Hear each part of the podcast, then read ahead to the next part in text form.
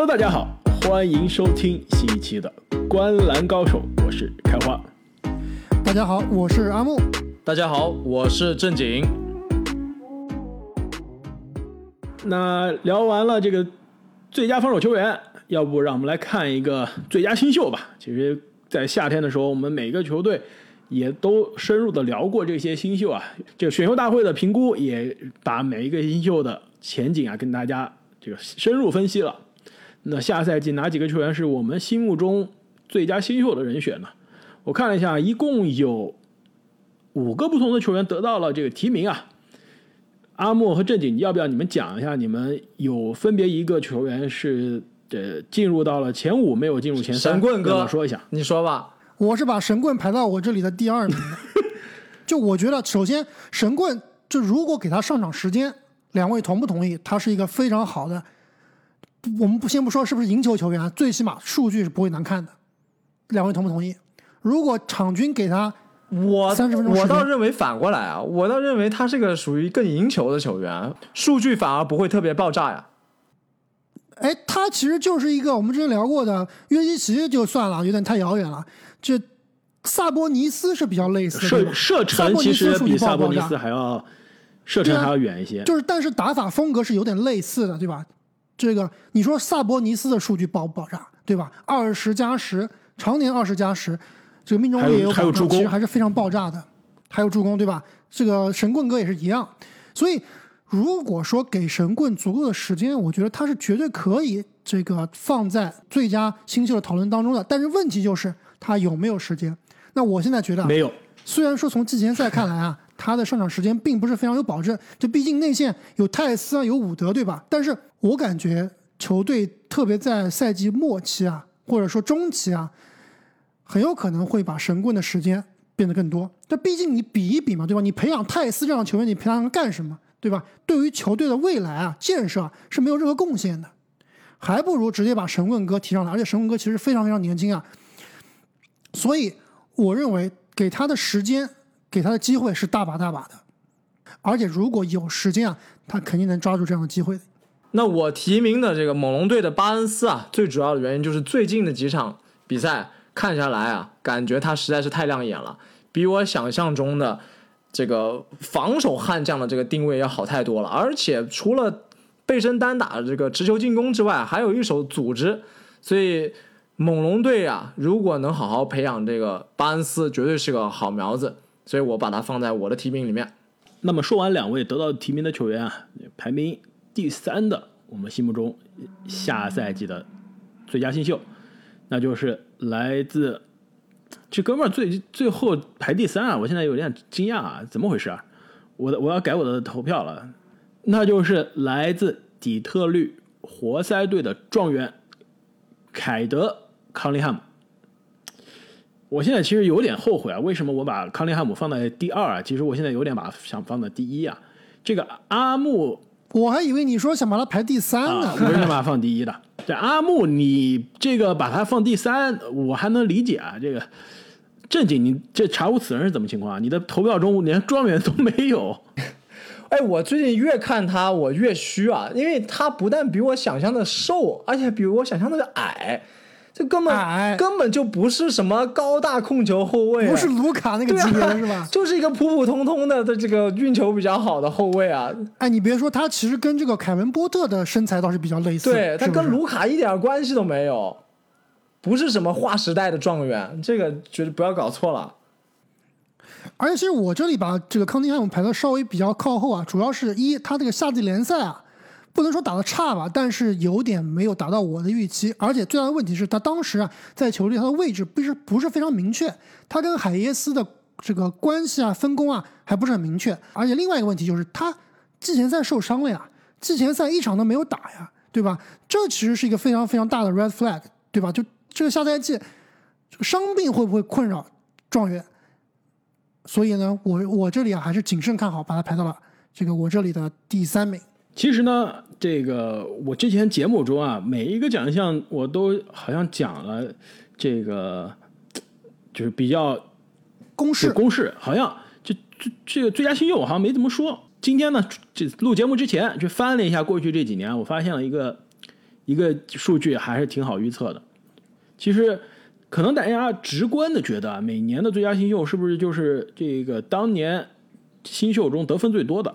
我还看了一下，还真不一定。就比如说去年吧，场均得分华子那可是比这个三球是高了不少啊。为什么最后是三球呢？包括本西蒙斯那一年，这米切尔都作为一个新秀后卫，场均二十多分了，为什么最后是本西蒙斯呢？我觉得公式应该是在这个球队作用最大的，就跟这个 MVP 是一样的这个类型啊，就是在这个球队地位相对而言最高的一名球员。这是一方面啊，另外一方面就是我看了一下，是这个 PER 还是比这个得分啊，如果你建这个模型的话，真的是它这个显著的预测的程度还是更高的。所以呢，这个从这个角度上来看啊，康利汉姆可能不是下赛季所有新秀中啊得分最多的，但他的这个 PER 啊应该不是第一就是第二的存在。至于他水不水，现在还真的不好说，毕竟大家看来看去，也就是夏季联赛的那几场比赛。至于他的这个伤病现在到底是什么情况呢？球队现在也比较神秘，好像球队说他们也不着急让康宁康宁汉姆回来打。所以在我这儿啊，我康宁汉姆最终是没有放在第一啊。虽然现在看来还是有些后悔，关键就是不知道他下赛季什么时候可以出场，出场的状态是怎么样。但是如果论当届新秀中的这个技能的全面性啊，我觉得康宁汉姆应该是数一数二。因此呢，应该不出意外，还是下赛季啊这个最佳新秀的非常热门的人选。那排名第二的呢，这个球员我看也是我们三个人都提名了，阿木你居然把他放在了第一啊，放在了你的真爱神棍前面。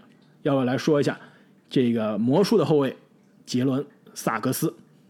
其实萨格斯，我们在这个做三十天三十支球队聊魔术的时候，我已经说了，我说我是说这个萨格斯啊是一个潜在的最佳新秀的竞争者。那虽然说他在这个季前赛啊打的不是很好，但是他下联打得非常好。而且你看一下啊，这个球队这个魔术队啊，应该是在我们这聊几支球队里面，可能也是摆烂梯队里面的第一档。但是呢，在这个摆烂梯队里面啊，他手上这个球队里面手上。就值得培养出全明星级别的球员，好像只有萨格斯一个。所以，哪怕是他这个有的时候状态不好啊，或者说投篮不准，投篮不准啊，但是他的机会肯定还是大把大把的。而且，之所以我把他排到第一的最大原因就是啊，这几个热门的最佳新秀里面，他是唯一一个 two way player，对吧？唯一一个这个攻防两端都非常优秀、都非常有潜力的球员。其实对于萨格斯啊。我也是非常同意，就是他应该也是技能点啊非常全面的，就是很有可能通过这个新秀赛季来看呢，是本届新秀中啊最全面的球员之一。但是呢，现在就是问题啊，他的这个得分可能并不会特别的高。对他应该是打那种，比如说洛瑞早期那种打法，对吧？没错，就不知道他这种感觉是更加赢球的这种球员啊，是不是能得到足够的关注？就我我刚刚说的这 PER 啊、得分啊，都是非常不错的这个预测的因素啊。但其实这个新秀他他人气还挺关键，还是挺重要。真的，最后像去年的这球帝就是打得非常华丽，大家都喜欢看他球，所以得到关注度也多。没错，就萨格斯啊，我觉得相比。太沉稳。状元相比我们刚刚说的这个，接下来要说的这个第一名啊，还是相对是流量有些差。那我们选票啊，预测下赛季最佳新秀的第一名就是来自火箭的后卫杰伦格林。其实，在选秀大会的当天啊，我就说了，杰伦格林下赛季应该就是所有新秀中场均得分最高的。那从夏季联赛、季前赛现在看来呢，应该他是朝着这个趋势去了。刚刚阿木你说，但是以你的公式来算，这个场均得分最多不见得是最佳新秀，没错，这是问题。所以呢，我刚刚说了，这个康林汉姆我没有把他放第一，有些后悔。但更关键是康林汉姆他受伤了，而且又没打，什么时候打不知道。这这这真的是有点那什么。所以啊，而且格林的人气绝对不会差，这个穿搭大神这方面加分不少，十佳球应该也是常客，没错。而且刚刚阿木你说的萨格斯，对吧？是球队摆烂那么多这个选项中是最值得开发的。杰伦格林是不是也一样？不是，我是说只有唯一一个可以打，没得选，有一个有全明星前置的球员，但是格林就这个球队就不一样了，对吧？就之前我是火箭吹，就火箭不是火箭吹啊，是火箭重建吹，对吧？就我这里之所以是把格林排到没有排到第一名啊，两位都是把格林排第一名，我是把格林排到了 查无此人。查无此人是吧？我把格林排到可能第四名了。我觉得最大的问题就是啊，这个球队能打的年轻球员太多了，外线有小波特，内线有伍德神棍，对吧？虽然我觉得确实他的得分可能是本届这个新秀里面可能是最多的，出手权绝对不会少。但是呢，你要说他每场都是球球队得分最多，或者说最亮眼的点啊，我觉得那也未必。而且，这球队的另外一名后场球员啊，我看了一下，我们另外一个奖项已经把把他排在非常非常靠前的位置了，所以这对他来说多多少少也是个分票。但是无论如何呢，我觉得这杰伦格林应该也是下赛季啊，这个大家讨论最多、流量最多的新秀之一了。那既然阿木刚刚有些这个剧透了，那我们就接着这个剧透往下讲。呃，接下来一个奖项就是最快进步球员。那么我看了一下我们的这个投票啊，还是相对比较没有争议的。呃，要不我们就直接进入前三来说吧。这个排名第三的啊，等一下，我们这提名不要提名吗？对不给我保很关证键啊一个机会吗？啊，阿阿木，我觉得你这个讲的太多了，你确定还要再说一下你的莫兰特吧？那给你机会，你再说一遍吧。这莫兰特一定要再说一下，YYDS，特别是对吧？Y 这这真的 YYDS，那乔丹普尔是假的，是吧？莫兰特，我不知道两位有没有看莫兰特的季前赛啊？我本来没看的，结果没躲过去，被我强行安利对，被阿木就洗脑了。不得不看。就 那那我问一下正经吧，正经，你觉得莫兰特他进攻端最大的问题是什么？那当然是三分球了。呃，第第二大问题，第二大问题，其实我对他三分球都不是非常非常的担心啊。这之前我有一点是非常非常担心的，就是之前我好像也说过啊，就莫兰特他没有 pull up，没有急停跳投，就是你刚刚讲这个字母哥那一点，对吧？字母哥投篮那那那一套这个操作，莫兰特他不会，他没有这个技能，他没有中距离，他要不然就投三分，要不然冲进去暴扣，要不然就是冲冲进去以后抛投，对吧？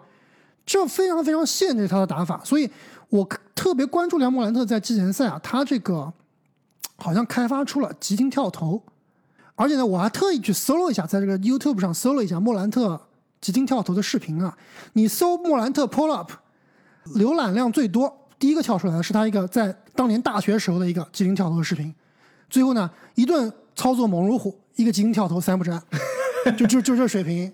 但是季前赛，特别是最后一场比赛啊，他这个中距离跳投好像是练出来一点。这个特别是那场比赛下半场，连续好像命中了三个。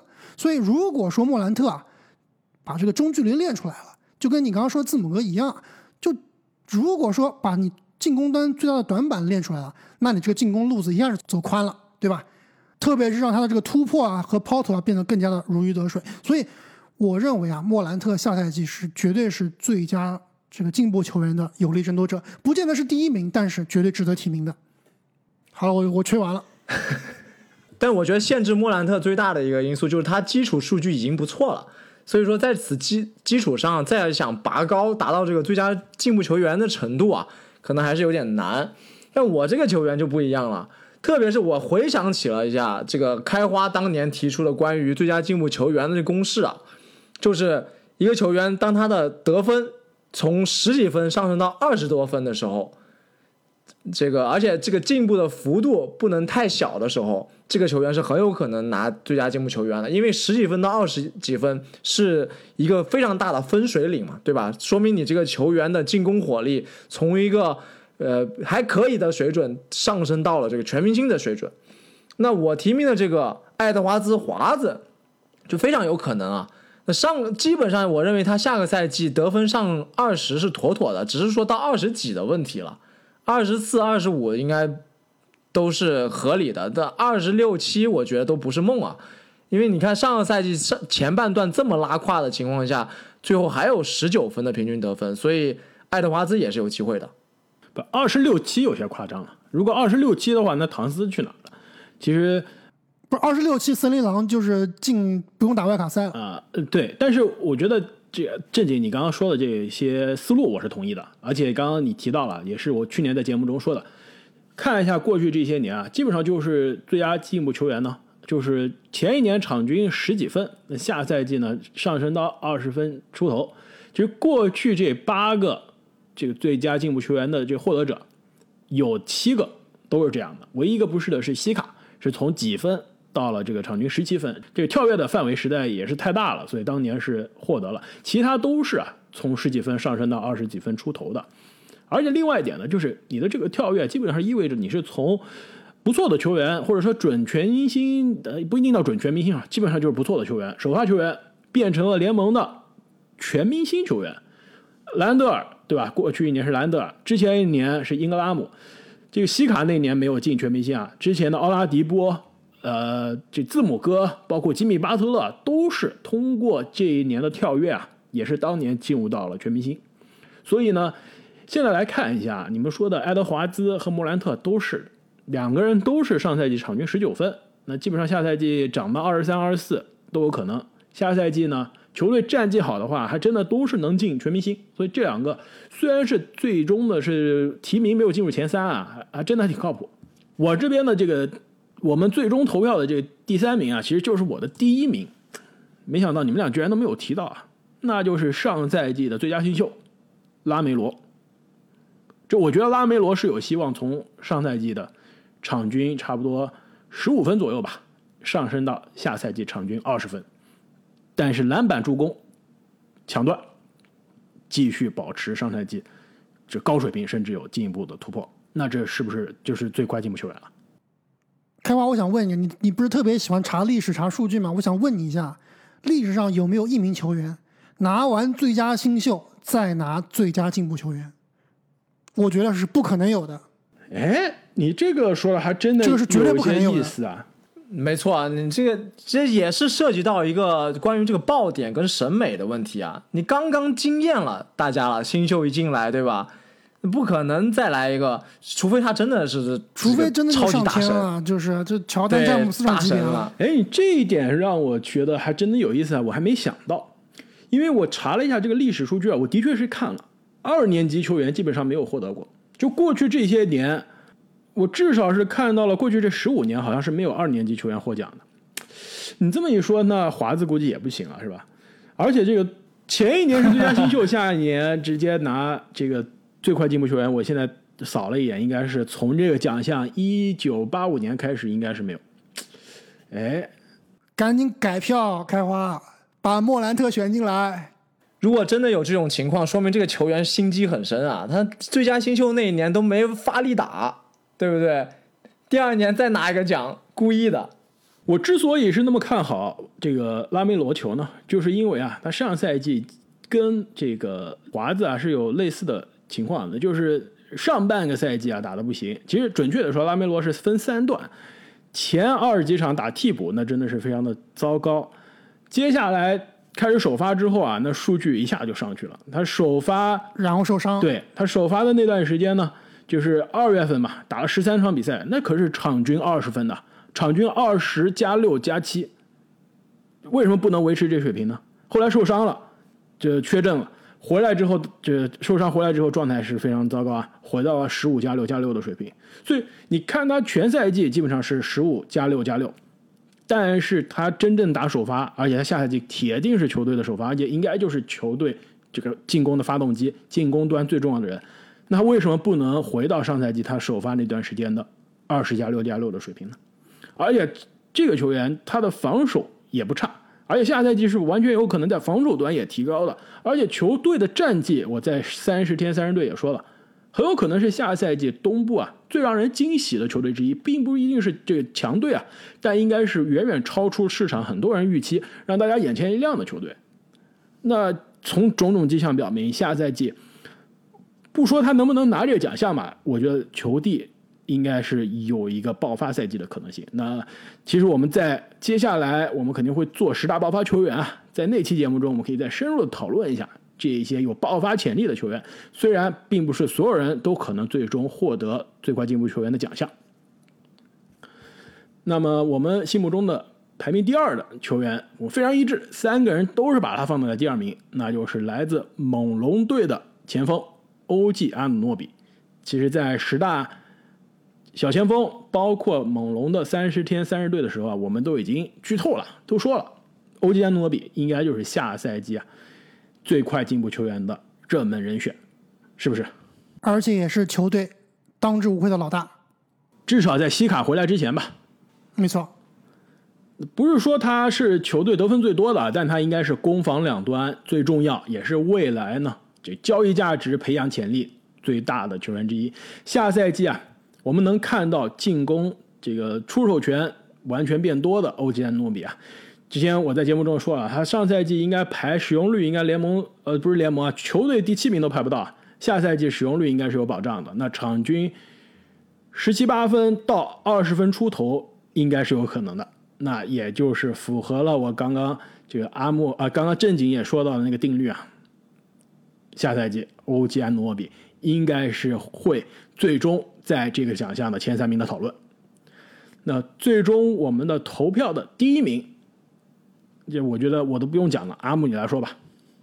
凯文波特又是一个永远的神，结束了是吧？而这个我比较惊讶，就是正经你竟然也把这个 KBJ 排到了第一名啊！正经，要不然你先吹一下吧。不，凯文波特，你真的你只看他进攻端，真的就是哈登，真的打球跟哈登太像了，所以说他这个数据华丽，我是一点都不会惊讶的。但你说他对赢球的贡献有多大嘛？这个我们之前讨论他高阶数据卧龙凤雏的时候也讨论过了，不知道下个赛季会不会有进步啊？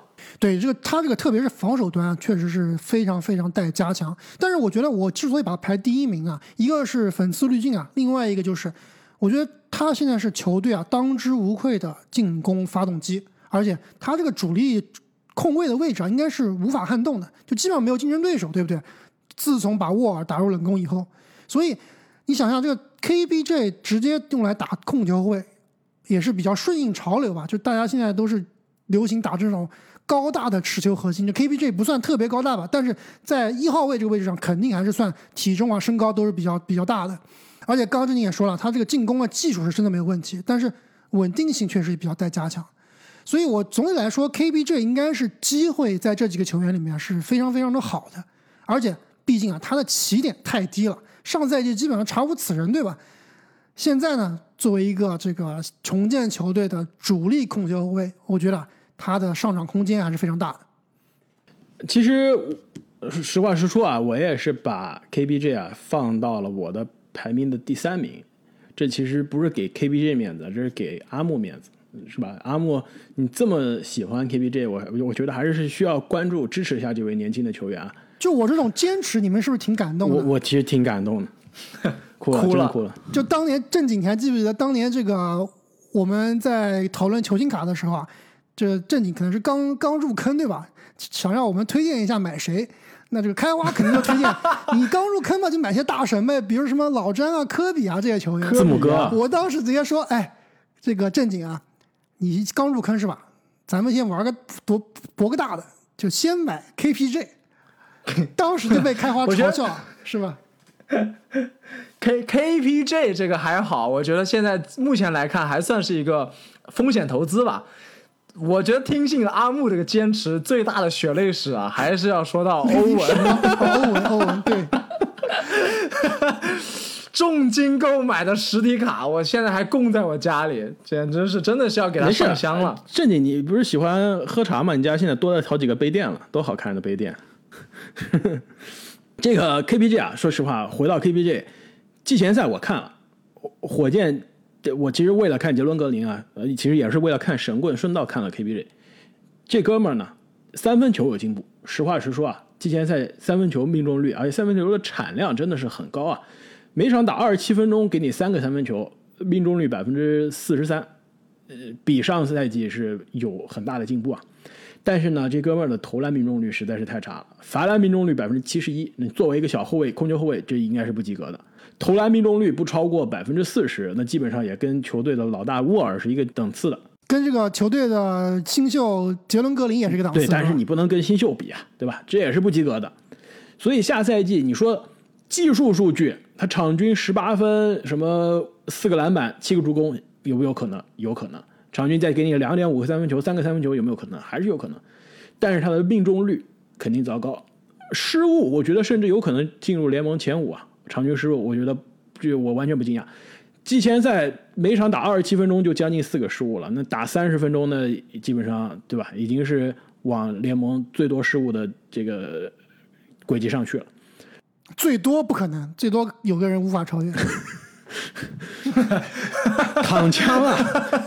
这别别别别，我们还有很多他的粉对对对丝呢。这个对失误这是一方面啊，这高阶数据简直就不用看了。那如果投票的人看高阶数据啊，那 KPJ 的这个技术统计再怎么样，高阶数据不进步，那肯定还是得不了票的。所以呢，下赛季如果 KPJ 能得奖啊，就是虽然我们现在是把它放到第一名，必须建立在他高阶数据有进步。如果高阶数据原地踏步，那他肯定得不了奖。对这点我同意啊，尤其是防守啊，一定是要加强。这联盟提款机的名号一定不能再有了。没错，他是有这个底子可以去防。没错，你看看哈登对吧？之前被大家诟病，最后他的防守也是不差的。这眼看啊，我们这节目就是往两个小时的时长上去了，要不然我们还是分上下期吧，好吧？我们上半期就先聊所有的奖项，最后还剩一个奖项，我们聊完。那下半期呢，我们给大家来聊我们各大技术统计的领跑球员的这预测，谁是下赛季得分王啊、篮板王啊、助攻王、抢断王、盖帽王，以及更关键的常规赛东西部的冠军，以及最终的总冠军人选。只是看了一下去年我们的总冠军人选啊，这这三个人都是啪啪啪被打脸啊，就连我这个字母吹我都没想到，最终是字母夺冠。呃，下赛季啊，感觉这个悬念是更大了。最后一个奖项，其实过去两年啊，我们在录音的时候都漏了，也是非常感谢我们的听众啊，也提醒我们说这个奖项其实还是有必要聊一下的，那就是最佳教练。其实 NBA 还有比如说最佳经理人啊什么的，我觉得这就不用聊了。这这些经理人啊，最佳队友，最佳队友我们要聊一下还有什么社区社区贡献什么的，这我觉得这就算了，好吧？太硬核了，那比我们这个霍福德和纽基奇之争还硬核。而且最佳经理人，对吧？我觉得这更多是看他赛季中的交易嘛。你现在交易截止日还没出现呢，你万一本西蒙斯换了欧文，是吧？这是不是就要考虑一下这个最佳经理人了？是不是？所以哎，如果本西蒙斯换了欧文，这个最佳经理人给谁啊？是给欧 给马克思还是给那个七六人的某位经理啊？呃，这个你你阿木这个问题是不是还挺有意思还不好好问说，题不好说，真不好说。到底谁更赚，其实还真不好说。真不好说。呃，最后一个奖项啊，最佳教练。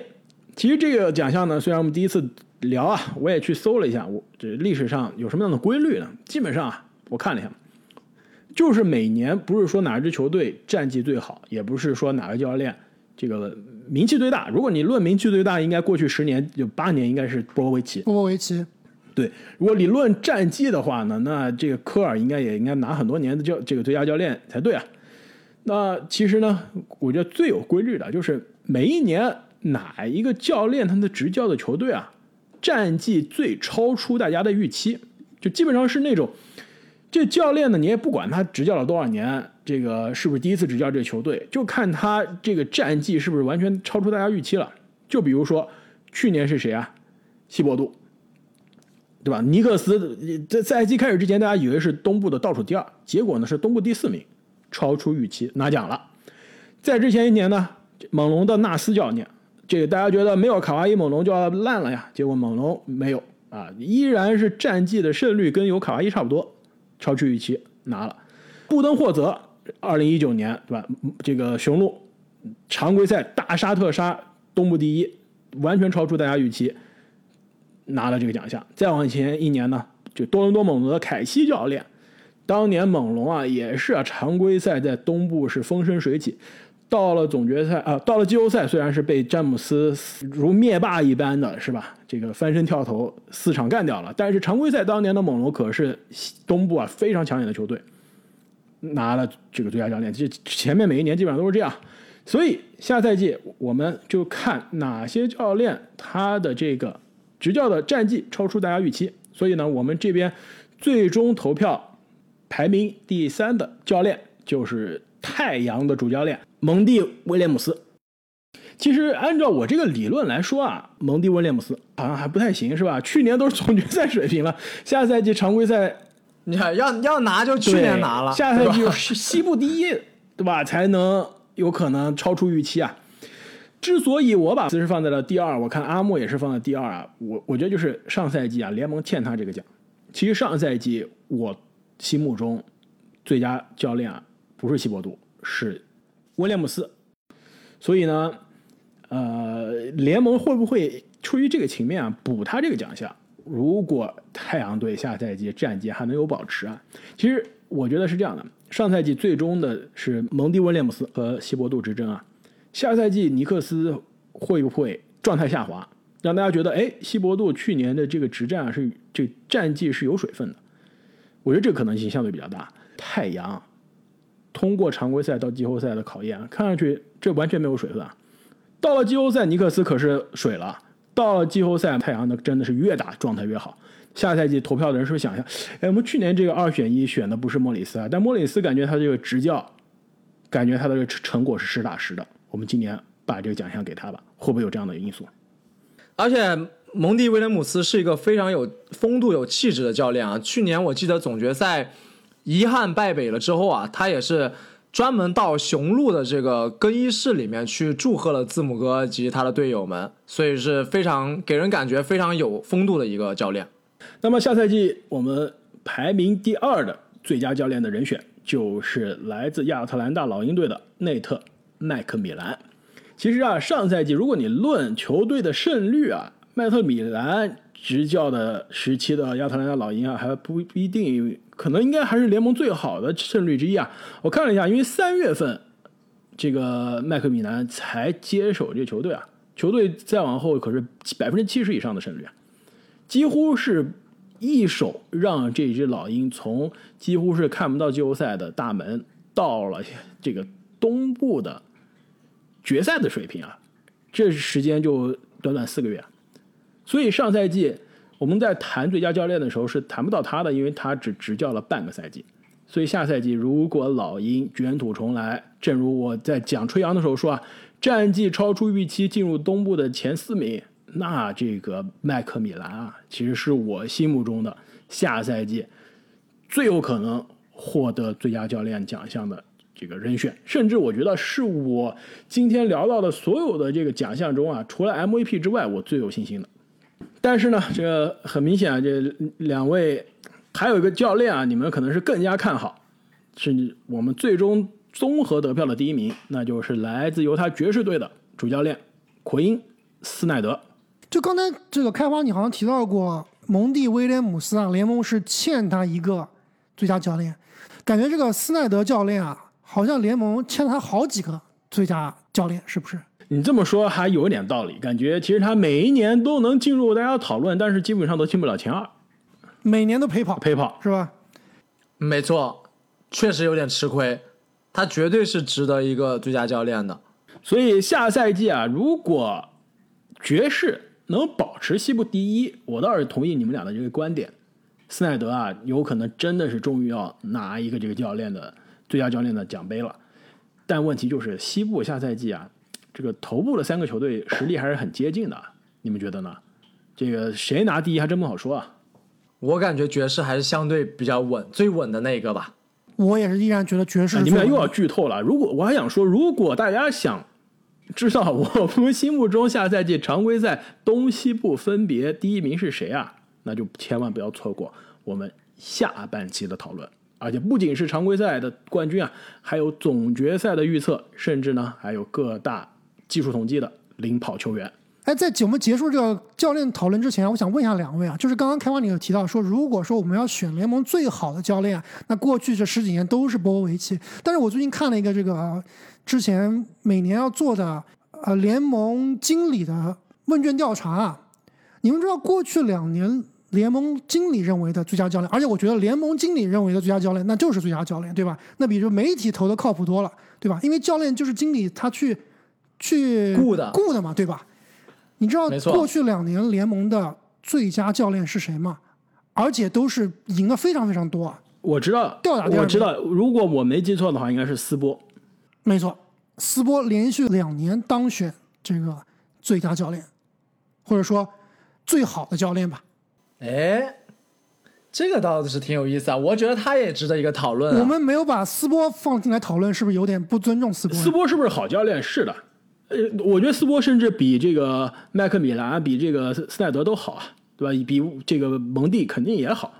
就问题是热火下赛季战绩能不能超出预期？现在市场对于热火的预期可是超过老鹰的，但是最后热火和老鹰哪一个前哪一个后，我还真不确定呢。我觉得老鹰可能还更靠前，是不是？所以这个奖项最终还是看的是球队的战绩和市场预期的相比，并不是看哪一个教练啊是联盟最好的教练。那么本期关于下赛季啊各大赛季奖项的预测，我们就聊到这里了。那相信啊，其实各位听众朋友们肯定会有很多不同的观点，对吧？其实这每一个奖项啊，我们甚至都有可能预测错了。其实，但是看一下过去两年我们的预测的这个履历啊，对于这个奖项的预测还是相对比较靠谱的。这只要用我这小公式啊，基本上就不太会差。那么下半期呢，我们会给大家继续带来这个技术统计的预测，以及啊这个常规赛、总决赛的最终冠军得主。我们下期再见。再见。再见。